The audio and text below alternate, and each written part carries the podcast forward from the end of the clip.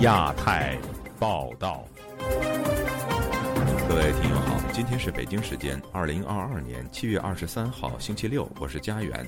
这次亚太报道的主要内容包括：南京玄奘寺供奉日本战犯始末与爱国网民的两面；上海、广州商场空置率超过警戒线，六成居民不愿意消费；中芯被指抄袭台积电产品，是否已经有能力出产高阶芯片突破美国制裁了呢？贵州六盘水女子小敏患癌症，疑遭夫家虐待；郭飞雄案移送法院起诉，当局意图以建网站入罪。李明哲首场演讲说：“高调救援是向中共宣告不要欺负台湾人。”接下来就请听这次节目的详细内容。南京玄奘寺被网友爆出供奉着几位日本战犯的消息，引发爱国网友群情激愤。当局很快成立小组，并开除相关负责人。中国官媒则竭力为爱国网友的行为叫好。这件事的始末如何呢？南京市民们又是如何看待这件事呢？以下是本台记者唐佳杰的报道。嗯，这个其实说这个寺庙我还是第一次听过，因为边上就有鸡鸣寺，稍微比较出名一点吧。这个玄奘寺我没有，就是就昨天这个事情刚出来之后，哦，今天早上刚出来之后我才听说。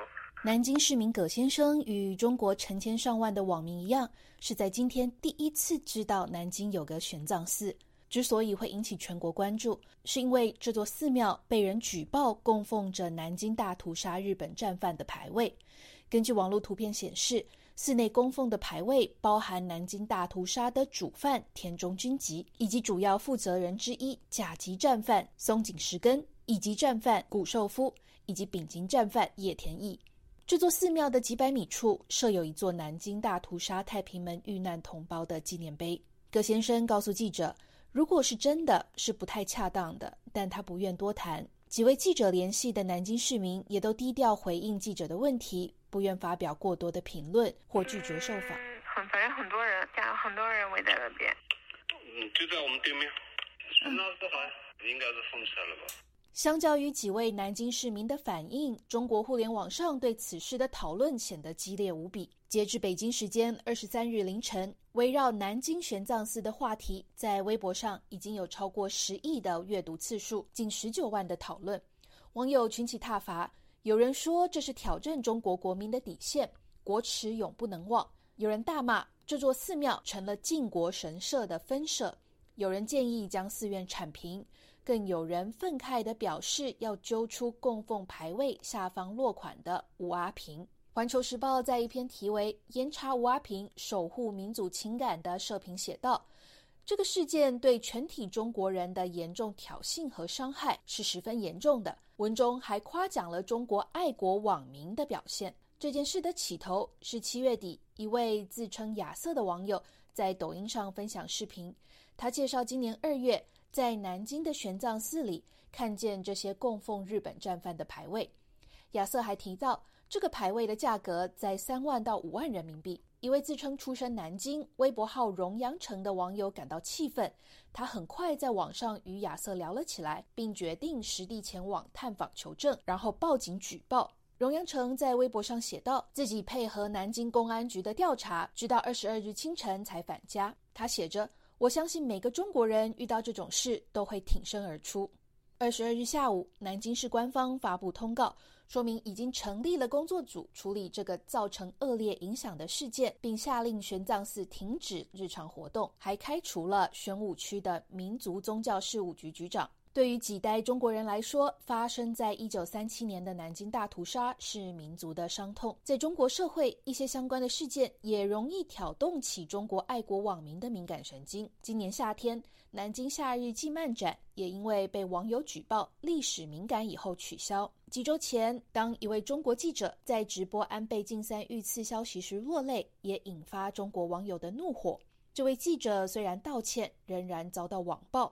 十九日，突然传出在日本轻生的消息。现居美国的《北京之春》杂志主编胡平告诉本台：“所以我觉得这种争议呢，时不时的总会发生。但是呢，我觉得呃，你持平的来看，呃，这个事情没有就是在有有有关的方面在表明了自己的立场之后，没有必要在这件事情呃特别去渲染、大做文章，去放肆的是攻击人家呢。我觉得这种做法是毫无道理的。清华大学社会系教授郭玉华则对中国现今的历史讨论氛围不置可否。他告诉记者：“多数平民自顾不暇，自身的身家性命就够忙的了。”自由亚洲电台记者唐佳杰，华盛顿报道。中国当局严厉的疫情风控措施正对零售业造成冲击。最新的数据显示，上海、广州商场的店铺空置率已经高达百分之九点八和百分之十四。而根据中国央行第二季度城镇储户问卷调查报告，面对物价上涨，多达近六成的民众不愿意消费。以下是记者古婷的报道：国际知名品牌 H&M 其位于上海淮海中路的中国首家旗舰店，于六月二十二日结束营业之后，本周。上海老牌网红面包店克里斯汀总部突然人去楼空。媒体报道指，其拖欠员工薪水和房东的租金。创立于1993年的克里斯汀，巅峰时期在上海拥有543家门店。据新民网周三报道，朝阳路上的克里斯汀大门门店大门紧闭，门口贴出的告示显示，房东已决定将门面收回转租。克里斯汀位于银都路的中央厨房也停工至今，工厂和门店的相关员工普遍被拖欠四个月的薪水，目前已求助劳动保障部。澎湃新闻报道，位于金沙江路的克里斯汀总部大楼大门紧闭，里面黑漆漆，不见一个人进出。不仅上海、广州及深圳也出现商场关门、行人稀少的情况。微信公众号。路探社周三发布一条题为“华强北、广州各行各业处于死亡边缘，经济出现负增长”的视频中，发布者向观众介绍当地的情况。他说：“大家好，今天是七月十七号，今天带大家看一下广州增城太阳城的一个现状。看一下太阳城路口这一排商店啊，可以说是整栋都是关闭的，看着真是让人唏嘘啊。街上的人流也是人迹罕至，非常冷清。”曾经这里各行各业都是人流。拍摄者称，在增城太阳城后面的九家实体店都已关闭。深圳居民张海对本台说：“当地不少商店未开业。”疫情对深圳的影响是很明显的，很多地方就是什么卖衣服的，里面就是根本没有什么顾客，就是饮食这一块还还有少量的一些人。有黄瓜的话，将近是一块多，现在是将近六块了。大商场里进去显得特别空旷。没有什么人。根据营商网营商大数据，今年一至四月，中国购物中心场日均总客流量同比去年减少百分之十九。另据中国国家统计局统计，今年四月社会消费品零售总额为两万九千多亿元人民币，同比下降百分之十一点一。二零一九年的前疫情时代，一二线城市购物中心的空置率约为百分之六点一，它反映了空置商铺总面积占商场总面积的比例。今年第二季度，成都商场总控制率为百分之八点七，上海九点八，广州十四点一，超越了百分之六的警戒线。财经评论人士陈晓。周五接受本台采访时表示，目前中国各地不断提升的疫情防控措施，比如北京最近禁止举办宴会等，严重影响了营商环境。他说：“这是完全是违背商业经营逻辑的，所以就足以说明了现在地方政府呢，他根本的不管经济，也不管老百姓死活。上海呀，这个广州啊，这个出现这个关店潮啊，这个一方面呢。”老百姓呢，对这种疫情呢，在迟迟的不肯退去呢，呃，有一定的心理上的一种影响。当然，更主要的，我觉得是对未来的预期啊是没有信心。据中国央行最新出炉的二零二二年第二季度城乡储户问卷调查报告显示。今年的第二季度，倾向消费的居民仅占百分之二十三点八，但倾向储蓄的达百分之五十八点三。国泰君安证券研究指出，有近百分之六十的受访者在疫情下收入大幅度下滑，连带影响其消费意愿。网民方女士对本台说：“无止境的核酸检测让许多人无法正常工作。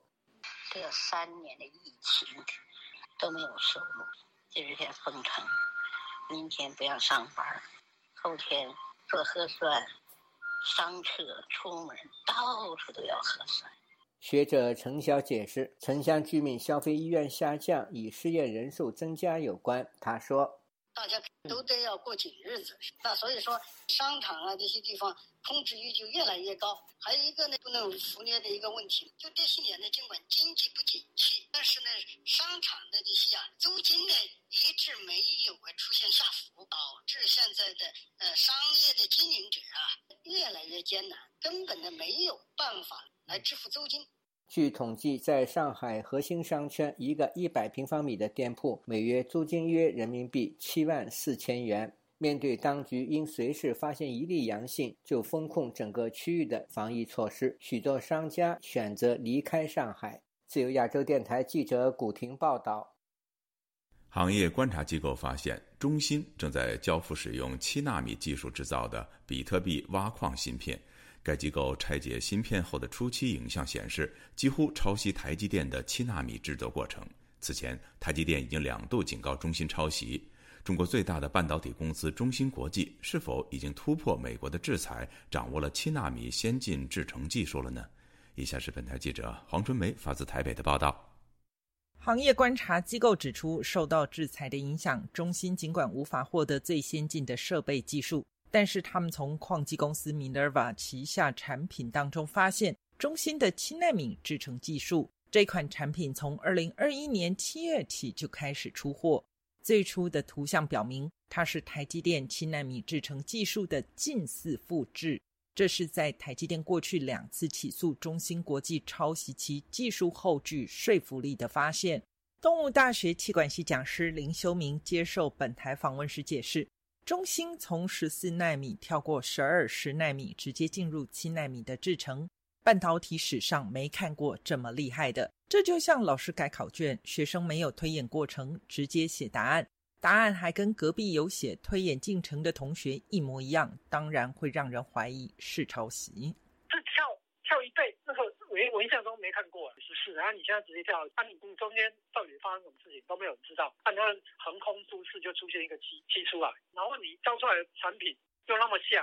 台积电曾在二零零二年和二零零六年两度提告中芯抄袭技术，双方在二零零九年达成和解，如今再次爆出抄袭风波。在马英九执政时期，曾连署反对开放中国紫光集团来台的成大电机系教授李忠宪对本台表示。行事风格，然后法律制度这些，基本上它法治的这种情况是不是很理想的情况啊？中兴受到美国政府的严厉制裁，限制其获得最先进的芯片制造工具 EUV。然而，中兴显然可以使用其现有的工具来生产七纳米的芯片，尽管经济效益和产量不那么理想。林修明指出。晶圆代工厂使用 EUV 原因在于很深的进阶制程可以省成本，不用曝光那么多次。如果中芯不用 EUV 做七纳米或以下的制程，成本十分昂贵，甚至高到不划算，同时也会影响良率。它是肩负着国家的使命，肩负着中国共产党，就是说呃不要被美国卡脖子，或者是配合党中央的政策，所以它可以不计成本。此前，美国已考虑进一步收紧管制规则。美国政府急于说服荷兰政府禁止出售成熟制成使用的 DUV 到中国。此外，美国参议院二十号初步投票中也通过五百二十亿美元的芯片法案。法案中有一项规定，明确要求美国获得芯片法案补贴的半导体企业，在未来十年内禁止在中国新建或扩建先进制成的半导体工厂。对于美国行政和立法部门积极推动遏制中国半导体的崛起，李忠宪提出他的观察，指出他发现全世界的破口从台湾这里挖是最快的啊，然后他去美国，基本上美国比较没有那么容易让他得逞。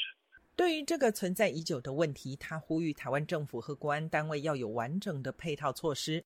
他认为蔡英文已经执政六年多，理论上应该对这些事有一些强势的作为，因为这与国家安全有关。自由亚洲电台记者黄春梅台北报道。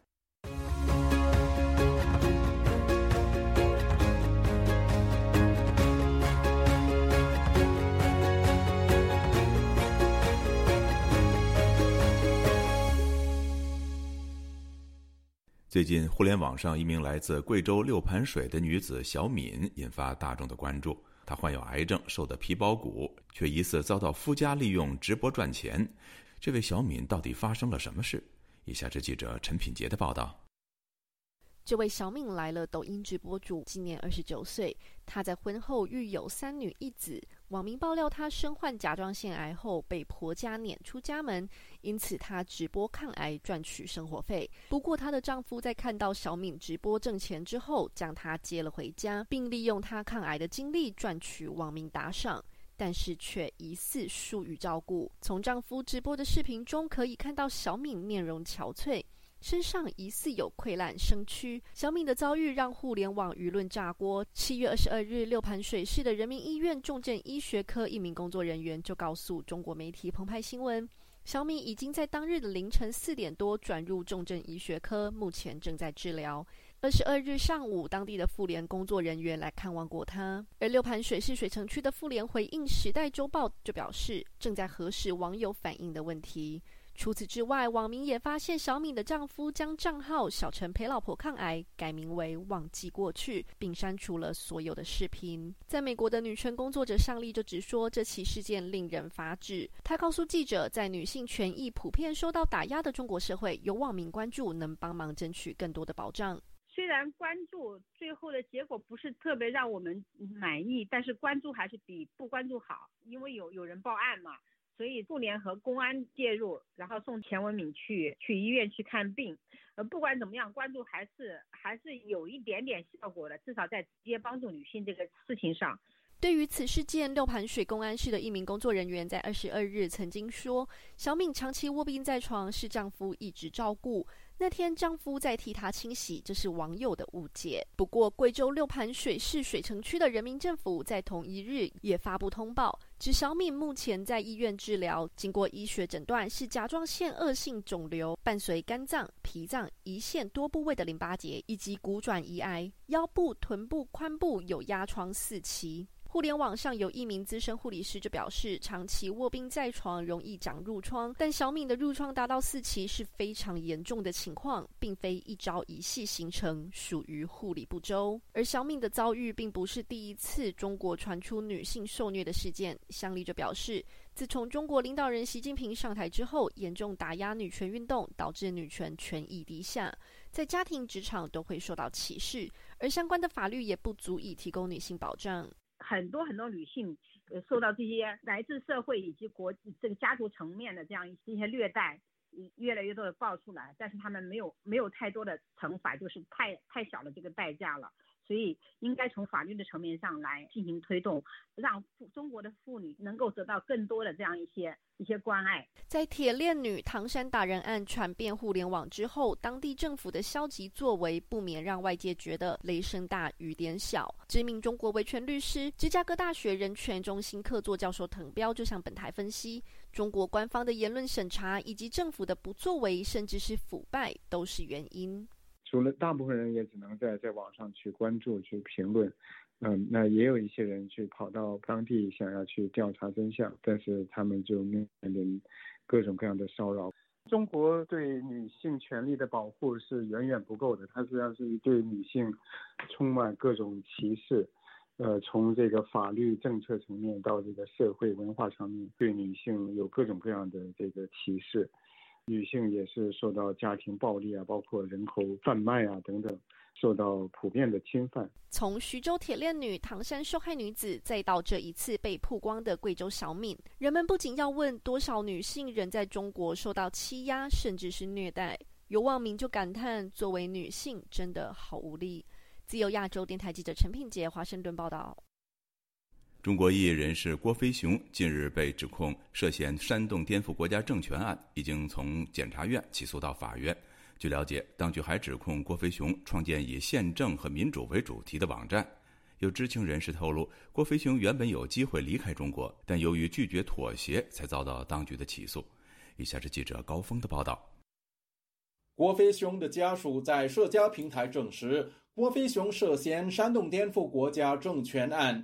已在本月初从检察院移送至广州市中级人民法院。家属透过律师了解，原名杨茂东的郭飞雄被指使用笔名在网络发表文章，当局并指控他创建世界宪政民主论坛网站，发表本人及他人煽颠的文章。去年一月底，他被当局阻止出境后，接受自由亚洲电台采访，也成为罪状。熟悉郭飞雄一家的民运人士杨子立认为，这些指控缺乏法理依据，尤其是涉事网站并没有刊载关于中国政治变革的内容。这个网站我当然看过，它它应该是一个学术性的研究宪政民主的这么一个理论性的网站。它里边的文章大部分都是世界各国的民主转型的一些经验评论、历史记录，它基本上没有国内政治变革的文章。所以说呢，这样的一些文章，他要想把它入罪的话，至少从技术上应该是很难。但是当局呢，也许就是根本就什么都不顾。郭飞雄去年因要求出境到美国探望患癌的妻子张青而失去自由。杨子立透露。好友因为坚守原则而错失了获准出国的机会。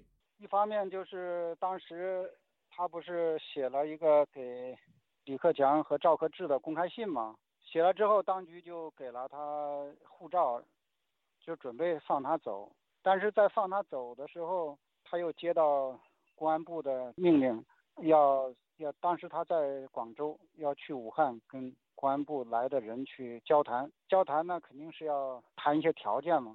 那么他就不去谈，就是说他不愿意答应某些条件作为妥协，就不愿意去签署什么这种所谓的这个认罪书或者悔过书一类。第二个不愿意妥协呢，就是把他抓了以后一直在绝食斗争，绝食就是一种比较激烈的抗议行动，就是说对当局来讲认为他是一个难啃的硬骨头啊。身在广州市第一看守所的郭飞雄，自去年十二月一直绝食抗议，仅接受管食。今年三月，也就是张青病逝后两个月，他曾写信向姐姐杨茂平交代身后事。杨茂平说：“广州天气炎热，很担心弟弟能否挺得住。”杨茂东现在体重还在继续下降。以前是一百三十五到一百五十斤的这样的体重，现在降降了不到一百斤，在这么炎热的夏天继续朝下降，会更不好的。呃，他确实在被动灌食当中。七月十号左右的时候，我就呃跟广州的公安说了，我说你们这个被动灌食啊，因为不够，你们得保证他的健康。他说他做，还有他的身体也不好，他肠道可能出现了问题。我就找了广州公安局，我说请你们给他做一个，嗯，做一个腹部的 CT 检查，看有没有大事。原籍湖北的郭飞雄因投身新公民运动和南方街头运动而为人所认识。他曾经两次入狱，包括因涉及组织街头活动、要求官员公示财产而被判囚六年。直到二零一九年八月才刑满出狱。我肯定不乐观了，前几次都是被判监狱了。当时张青都是病危，一直到死都没见过她丈夫。是我希望呢，她能自由的去照顾她的孩子。当我觉得这这个希望很非常渺茫。郭飞雄上月与律师会面期间提出多项诉求，包括。要求中国全国人大撤销涉嫌危害国家安全类案件不允许律师会见当事人的规定。自由亚洲电台记者高峰香港报道。因为协助中国政治犯家属传递自由民主理念，台湾人权工作者李明哲遭中国政府以颠覆国家政权罪囚禁了五年。获释返台后，李明哲近日首次公开演讲，指抓他是为了吓唬台湾人。而台湾高调营救是要向中国政府宣告，台湾重视人权价值，否则中国政府只要不高兴，将继续抓台湾人当政治祭旗。以下是记者夏小华发自台北的报道。五年来协助李明哲妻子李静瑜救援丈夫的台湾多个 NGO 组织，二十号晚间举行从李明哲遭窃五年回台谈成功救援以及主权侵害座谈。这是李明哲四月获得释放之后返台首场公开演讲。李明哲谈到台湾 NGO 组成救援大队，高调救援他的意义。李明哲说：“我李明哲三个字一点都不重要，这个人一点都不重要，重要的是。”中国为什么抓我？我认为他是对台湾的宣告，他要打压台湾的主权，要下恐吓台湾人。我们台湾人，台湾人怎么看李明哲这个案子？是表达我们台湾人，我们台湾到底是不是重视人权的一个国家？我们到底台湾人怎么看一个人权工作者？台湾人在声援李明哲的过程当中所展现出来的，不是我要把李明哲救回来而已，重要是我在救的过程当中，我要凸显我们台湾是突重视人权的价值。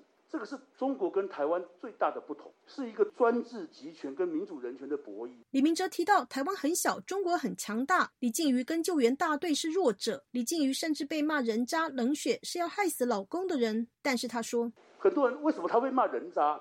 因为他羞辱李俊敏。李俊敏给我老婆签了一张单子，签了一个东西，说他会救援李，他会把李明哲救救回来。李静瑜为什么要把那张单子公开，冒着被？被联合报骂人渣的危险，把那张单子公开，因为你竟是弱者，你对一个绑匪，你就是要羞辱他，你要跟他告诉他，用羞辱他告诉他，我不受你威胁。李静宇只是展现，我认为是做一个，在一个自由民主的台湾人应该做的事情。李明哲强调，面对恶劣的专制政权，李静瑜如果不挺住，当然可以屈服。他当然可以屈服。我想我的老公，我屈服谁能够讲话？我我头一低，李明哲可能一两年就回来了。真的可能一两年就回来了。问题是我这个屈服下去，我只是告诉中国政府，你这样做是有效的。我们台湾话也就叫软土生绝。他李俊如果屈服，就是告诉中国政府，你这样做是有效的。你抓一个李明哲不够，你继续抓下去。你就只要觉得台湾有问题，台湾搞台独，你觉得台湾搞，你觉得台湾政府不听话，你就抓。看哪一个倒霉的去中国，这个人有一点点参与 NGO，你就把他抓起来。因为从李明哲的案子当中，中国政府看到原来台湾人这么好下。我一下他就屈服了，那我当然继续下下去。你从人性讲，所以我为什么讲说，我个人其实一点都不重要。李庆云当时为什么做这个决定？很多人说他冷血，很多报纸都批评他很冷血，说他这个完全不顾李明哲的安危。李庆云重视的什么？跟你怎么反抗中国政府？重要的是什么？你要把一个人救回来，不是把一个人救回来就了事的。李明哲表示，如果他一两年就被放回来，萎靡丧志，不会做人权工作了，这个国际救援就失败。李明哲这个价值。我做的事情的价值没了。现在虽然我是五年才回来，但是各位看到我，我应该还算正常了哈，精神还算正常了哈。就如果你们看到我还算正常的回来，我还能够回社大上班，常常跟他们合作，常常为人权发声，我告诉你，我们的救援就是成功的。因为中国政府本来想偷偷关了五年，把李明把李明哲关到神经病，结果是相反。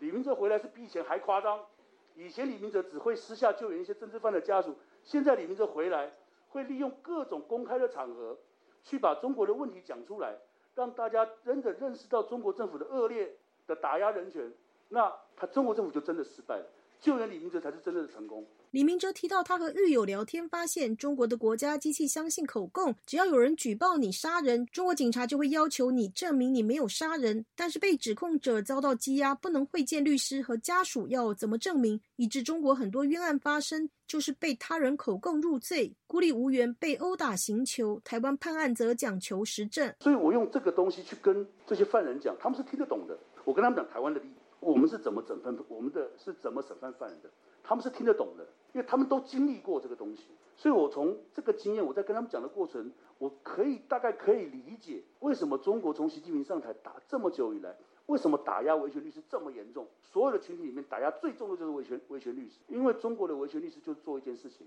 他让人民知道，你可以用什么方法去维护自己的合法权利。那中国政府非常痛恨这种事情。李明哲提到，在燕城监狱有遇过大学教授、国务院高官、国企老总等狱友，会跟他讲中国官场有趣的事情。他们最常讲贪污被抓是最后一次为中国共产党奉献。贪污被抓是最后一次为中国共产党奉献。我问他为什么？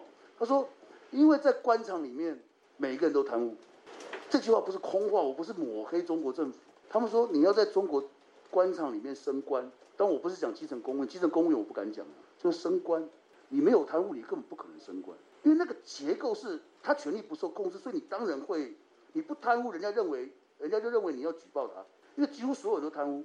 你突然来一个人，如果你不愿意贪污的话，你会被所有人排挤，因为所有人都认为你不贪污是不是要举报？未来为了未来你要举报我贪污，未来你要整我，所以他们说那个官场的贪污那个结构是结构性的问题。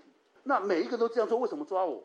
他说：“你习近平为了你要彰显你是清廉的，你在每一个地方你要抓一些人来记起。那为什么抓我？因为我跟我的长官不好，他们是政治斗争的，就是我要政治斗争把你赶出去，把你把你搞掉，我就用你贪污的理由，因为反正每个人都贪污嘛。”李明哲说，他接触的共产党官员都知道共产党不好，但是利益共存，没有办法。监狱犯人也知道共产党不好，但不认为有任何力量可以推翻共产党，没有信心，或是认为推翻共产党上来之后，不见得会比共产党好到哪里去。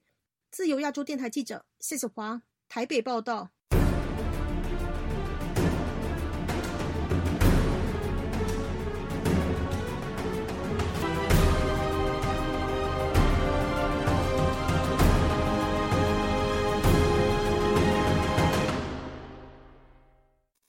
英国媒体日前披露，香港汇丰控股在深圳前海的子公司已经设立中共党委。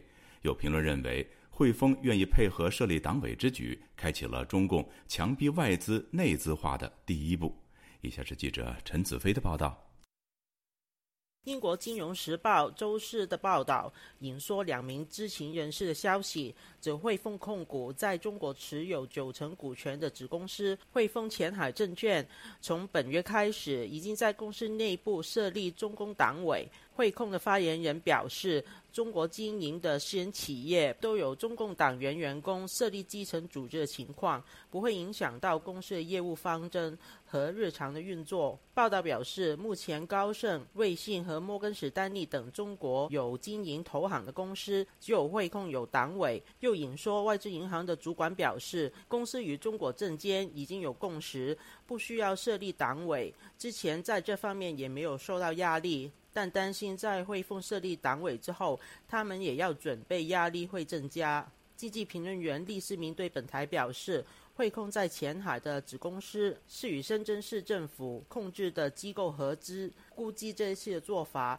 与汇控早前购买了公司余下的大部分股份，公司必须要完全符合中国政府法律规定有关。但是汇控愿意妥协的做法，也反映他们已经选择了中国的市场。二十年、三十年前，如果发生类似的情况的话，汇丰会从另外一个方向去处理，就是把这一家子公司 卖回去给深圳市政府。就是说，哎，如果有这样子要求，我们倒不如就不做这个生意了，把汇丰的中立的一个地位还是保全下来。但是现在看上去就是汇丰觉得，它跟中国密切的关系对他们来说价值会更大。所以他们已经选择了中国，我觉得这个是汇丰的一个信息。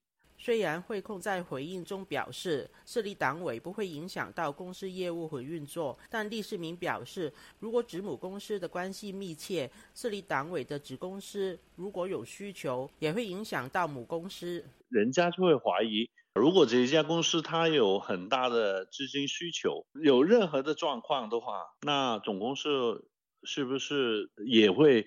对它有不一样的一个一个处理的方法。汇丰跟几几家子公司的那个关系，还是有一定的影响到它的决策的过程嘛？它就变成不是一家很纯粹的民间的私人的企业。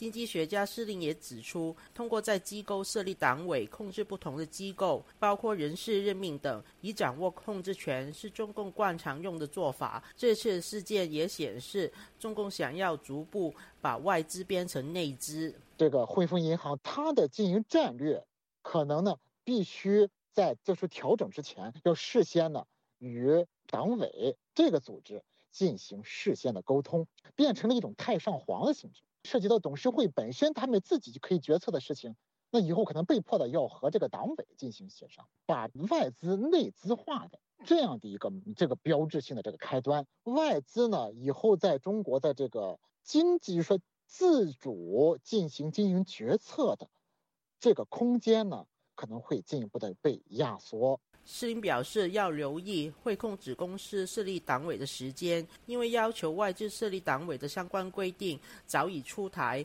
但一直没有严格要求外资落实。选择在这个时间落实，与中国目前经济问题也有关系。当前经济下行压力太大，外资要配合中国政府实施宏观调控，那么外资呢也要为我所用。如果你们不为我所用，那么接下来你们可能在中国的日子会不好过。这个现象呢，也说明，呃，现在已经呢，就是说中国的国有银行这个宏观调控啊，这个手段啊。看来呢啊，已经不足以应对当前中国经济下行的压力。他表示，如果外资也要被中共控制，相信会让其他在华设立业务的银行可能会选择暂停发展或撤离中国。自由亚洲电台记者陈子飞台北报道。中国当局针对民间家庭教会的打压持续升级。位于山西临汾的金灯堂教会有七名成员已经被当局拘押近一年。本周五，该教会负责人之一杨荣利的兄长杨凯接受本台采访，透露了相关的情况。以下是记者孙成的报道：山西临汾金灯堂教会的王晓光牧师和妻子杨荣利，以及这个教会的成员李双平、赵国爱、董永永、霍壮平、吴林娥等一共七人，目前已经被中国当局拘押将近一年时间。杨荣利的兄长杨凯在七月二十二日接受了记者的采访，表示这些人是在去年八月五日举行洗礼仪式时被当局带走的。今年一共进去十二个，后来也有个别的软弱的，也有个别的家庭情况比较复杂的，出来五个，现在里边拘留的还有七个。去年九月二十七日，这七个人被当局以涉嫌诈骗罪的名义批捕，并在去年底被移交当地检察院审查起诉。杨凯介绍说，在这之前。当局已经对金灯堂教会进行了持续五年的摸底调查。他们就摸这个底，后来连抄家在银行总结的下来一千七百万，这可能是杨荣立他留下实际成叔叔在盖教堂用。他们后来就干脆把奉献说成诈骗。你说如要包呢，账号上也好，现金也好都在呢。他们就调查是不是有房产有啥？我调查啥都没有。金灯堂教会是一间规模很大的家庭教会。参加聚会者数以万计。在二零零九年时，杨荣利和王晓光等多名教会负责人曾被当局逮捕判刑，分别被判刑七年和三年。在他们出狱后，当局又在2018年爆破了金灯堂教会的教堂。杨凯透露了当局爆破教堂的原因。判了七年出来以后啊，要入这个三字，他们还是坚持家庭教会这条道。隔了一段时间，把他们养老金和退休工资停掉。停掉以后，见还不屈服，又隔了一年，把金灯堂杀掉。今年六月，被拘押者的家属在网上公布了一封代祷信，其中披露了被拘押者目前的状态。信里表示，今年六十七岁的杨荣利患有严重糖尿病，而拘留所中没有他所需的药物，家属也不被允许送药。此外，其他被拘押者中身体也都出现不同程度状况，甚至每天吃不饱。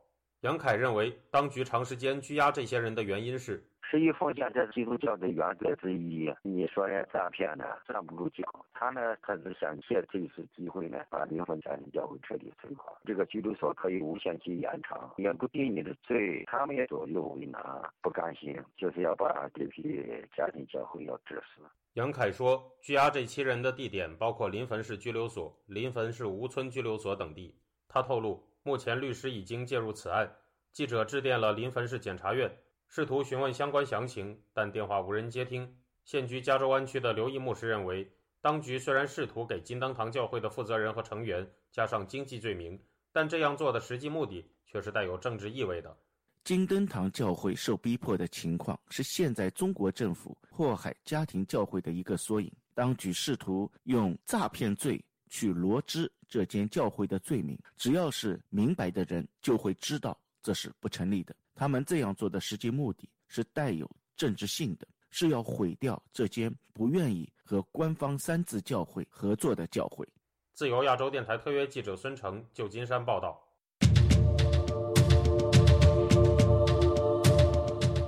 日本定于九月二十七号举办前首相安倍晋三的国葬。本台节目《亚洲很想聊》的嘉宾，日本资深媒体人石坂明夫和东海大学教授陈永峰都指出，今年是中日建交五十周年，中国将派谁赴日吊唁将受到高度瞩目。至于台湾如何派出不低于副总统级别的官员出席，是中日台博弈的观测点。以下是记者夏小华的报道。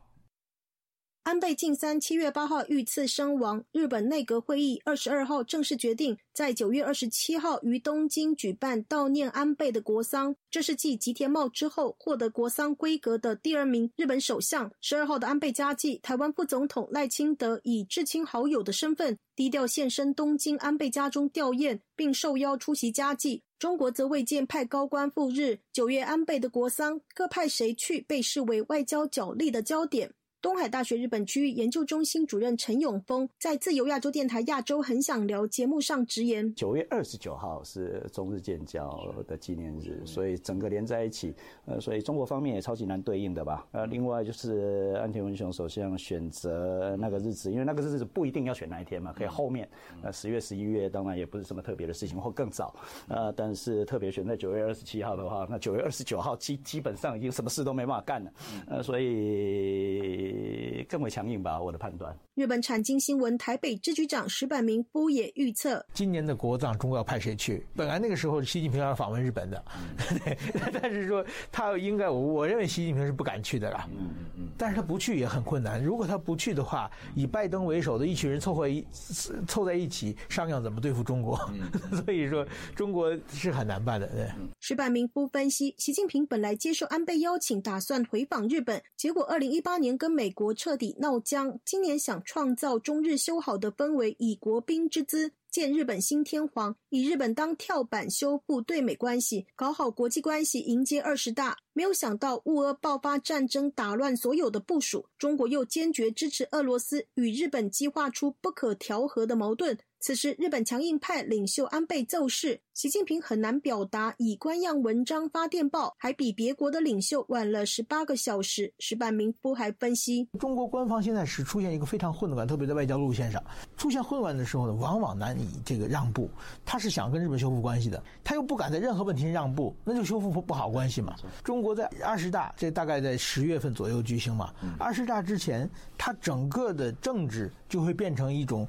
超级，我我过去观察中国，我管它叫发情期啊，攻击性非常强的阶阶段啊。我难认为在这个时候，他能心平气和的静下心来，做他跟日本谈外交，做出某些让步。所以我我不看好这个中日关系。陈永峰也认为中日关系短期很难好转，特别是中国共产党那一边，因为很多例子往日本靠的政治人物都都得到坏大坏处了。呃，最有名的例子当然是胡耀邦，呃，马上在中国就被攻击，呃，所以不能留下任何被攻击的那一些线索。韩国其实也一样，太过亲日或太过往往日本靠的话，通常会在政治上会得到负面的效果。嗯嗯嗯。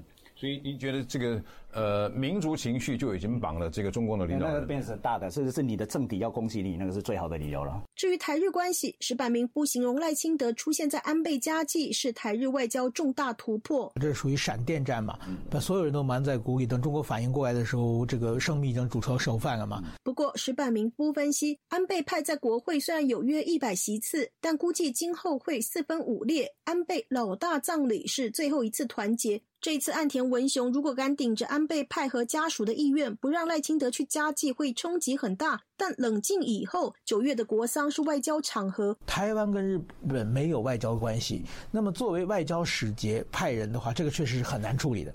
所以说，台湾能够派谁去，这是一个非常重要的。好容易突破了到副总统啊，结果。又回到张忠谋了，这个的话，我觉得对台湾打击很大了，大家都没有面子。那么，或者是比如说陈建仁前副总统，这也就是过去的台日外交嘛。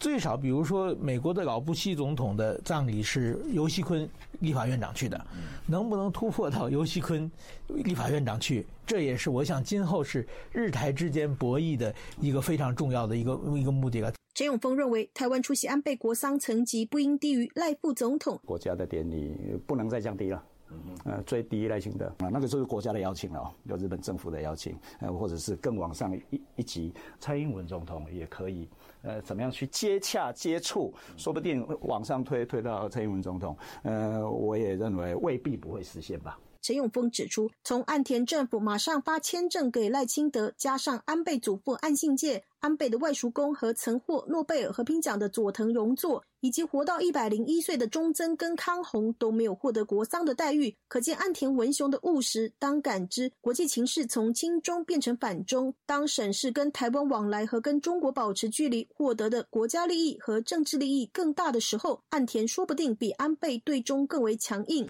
后安倍时代的中日台关系会如何发展？陈永峰认为，以日本政治权力极度分散、特有的平衡感和会转弯的文化，亲中亲台二分法并非日本思维的习惯。陈永峰说：“右派焦躁啊，重视感情，就是 nationalism，nationalism 当然是一种感情。那所以各位没有看到安倍晋三虽然当然过世了，不应该讲他的不好的话，焦躁。”而他的个人的焦躁，当然，呃，就像石本明文所说的，动员了日本的右派的力量。嗯嗯，那个美丽的日本要回来了，有一个领袖，而且当了首相，呃，而且卸任了都还这么努力，呃，的在助选、在演讲，甚至对于周边的安保外交都还这么在意，台湾有事、日本有事都讲了出来。另外一边，安田文雄安静，嗯，安静。另外一边就是理性嘛，合理，呃，该拿什么？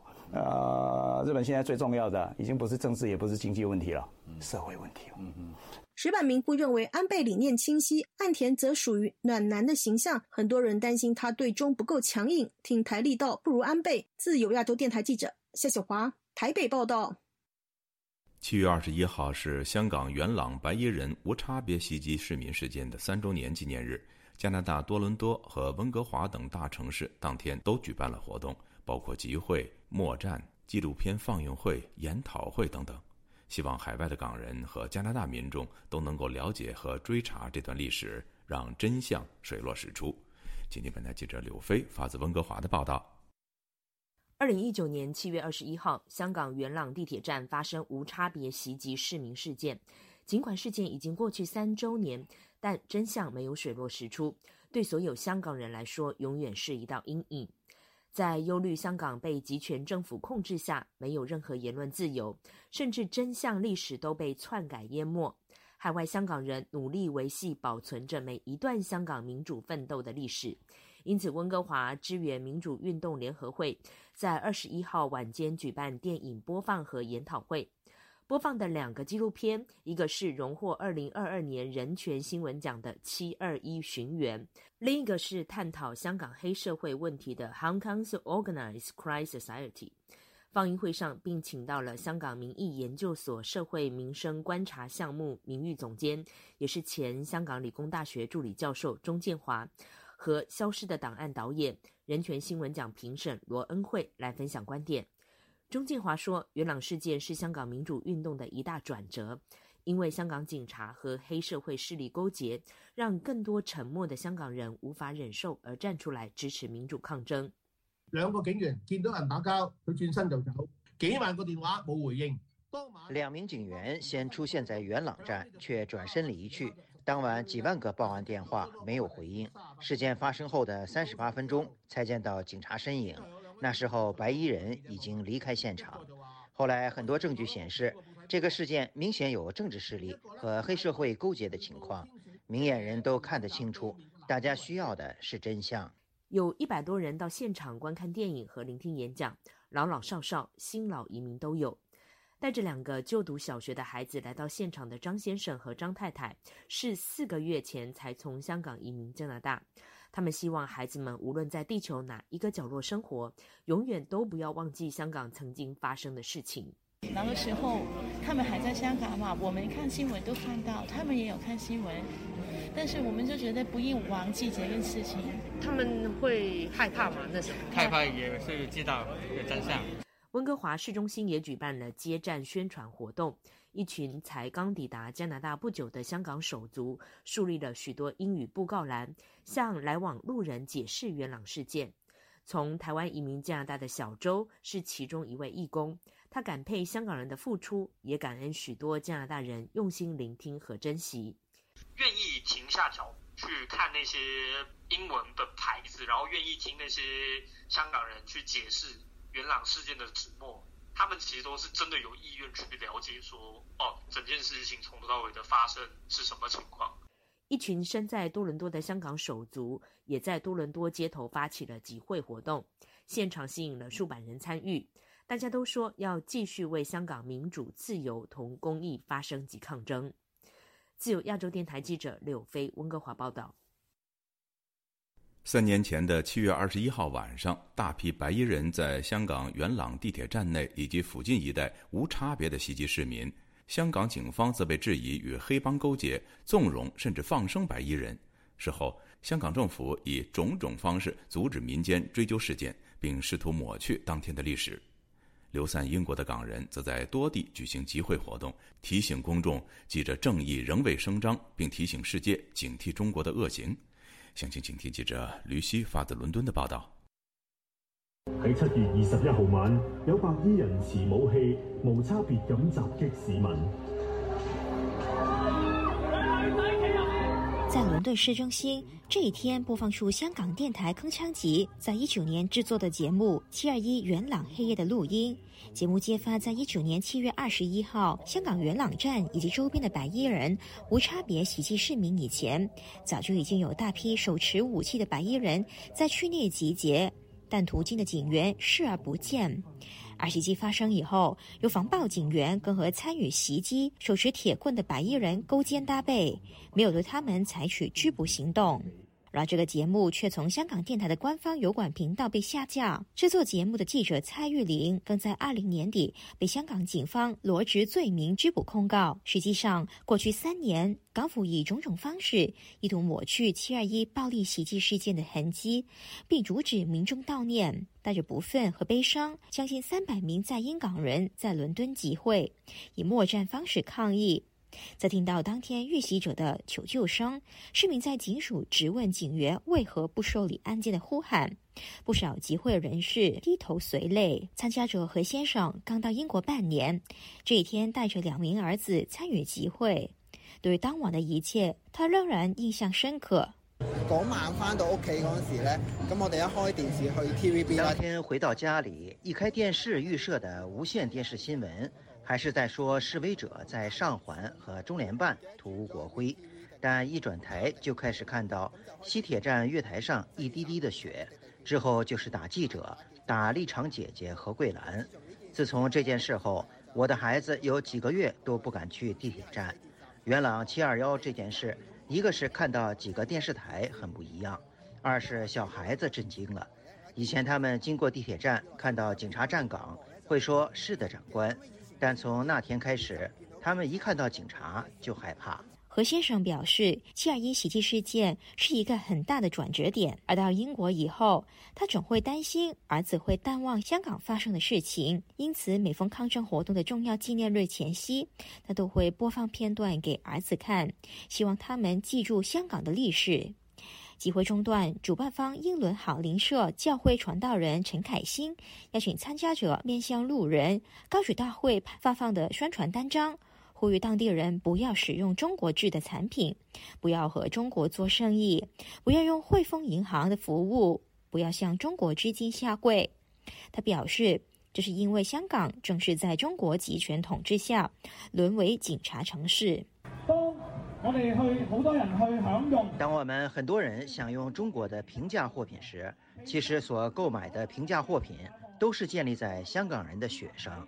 不少集会参与者手持单张，向途经的当地人以及游客解释七二一暴力袭件是什么，从而让他们了解为什么要抵制中国货品。钟小姐就是其中一位。诶，呢个七二一系其中一件事，系比较重要。七二一事件是二零一九年发生比较重要的一件事。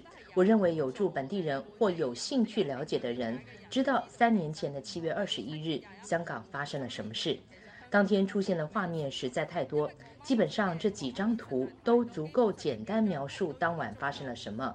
希望本地人关注香港为何三年后会有那么多人来了英国。他表示，不少当地人以及游客听完讲解以后，向他表达支持。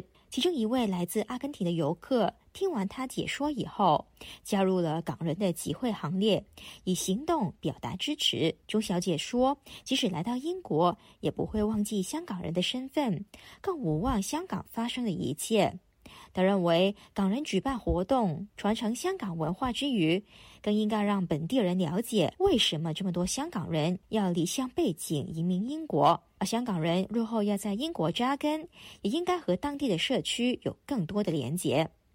除了伦敦，全英国至少十一个城市连日以来都有不同活动，让港人记住七二一袭击事件的真相，让他们记住公益仍然没有得到伸张，并让世界了解香港是如何在中共之下失去了光芒。自由亚洲电台记者吕希，英国伦敦报道。听众朋友，接下来我们再关注几条其他方面的消息。据路透社报道，英国情报部门负责人摩尔星期四对外表示。中国现在是英国情报部门，也就是军情六处的首要目标，重要性超过反恐。摩尔是在美国科罗拉多州举行的阿斯彭安全论坛上做出上述表述的。他强调，要理解北京如何实现其战略目标是非常复杂的挑战。另据彭博社报道，摩尔还说，对中国的重视反映了情报部门使命的严肃性。英国政府不应该在中国人对西方社会的企图上天真幼稚。他还强调。中国除了军事情报人员外，还有数十万民间情报员。但他指出，美国、英国等国组成的所谓“五眼联盟”在情报上仍然具有优势，因为这些国家还有盟友。另外，最近有消息说，英国汇丰银行在中国的子公司前海证券设立了党组织，这引起了英国政界的担忧和批评。据彭博社报道，英国议会外交事务委员会成员克里斯·布莱恩特指出。这一情况应该让汇丰银行引起警惕。他说：“汇丰银行对此似乎完全不在乎，这或许是因为他们想要和中国做生意，也或者是其他的什么原因。”也有议员表示，汇丰的举动正是我们不断警告在中国做生意面临的挑战的原因。各位听众，这次的亚太报道播送完了，谢谢收听，再会。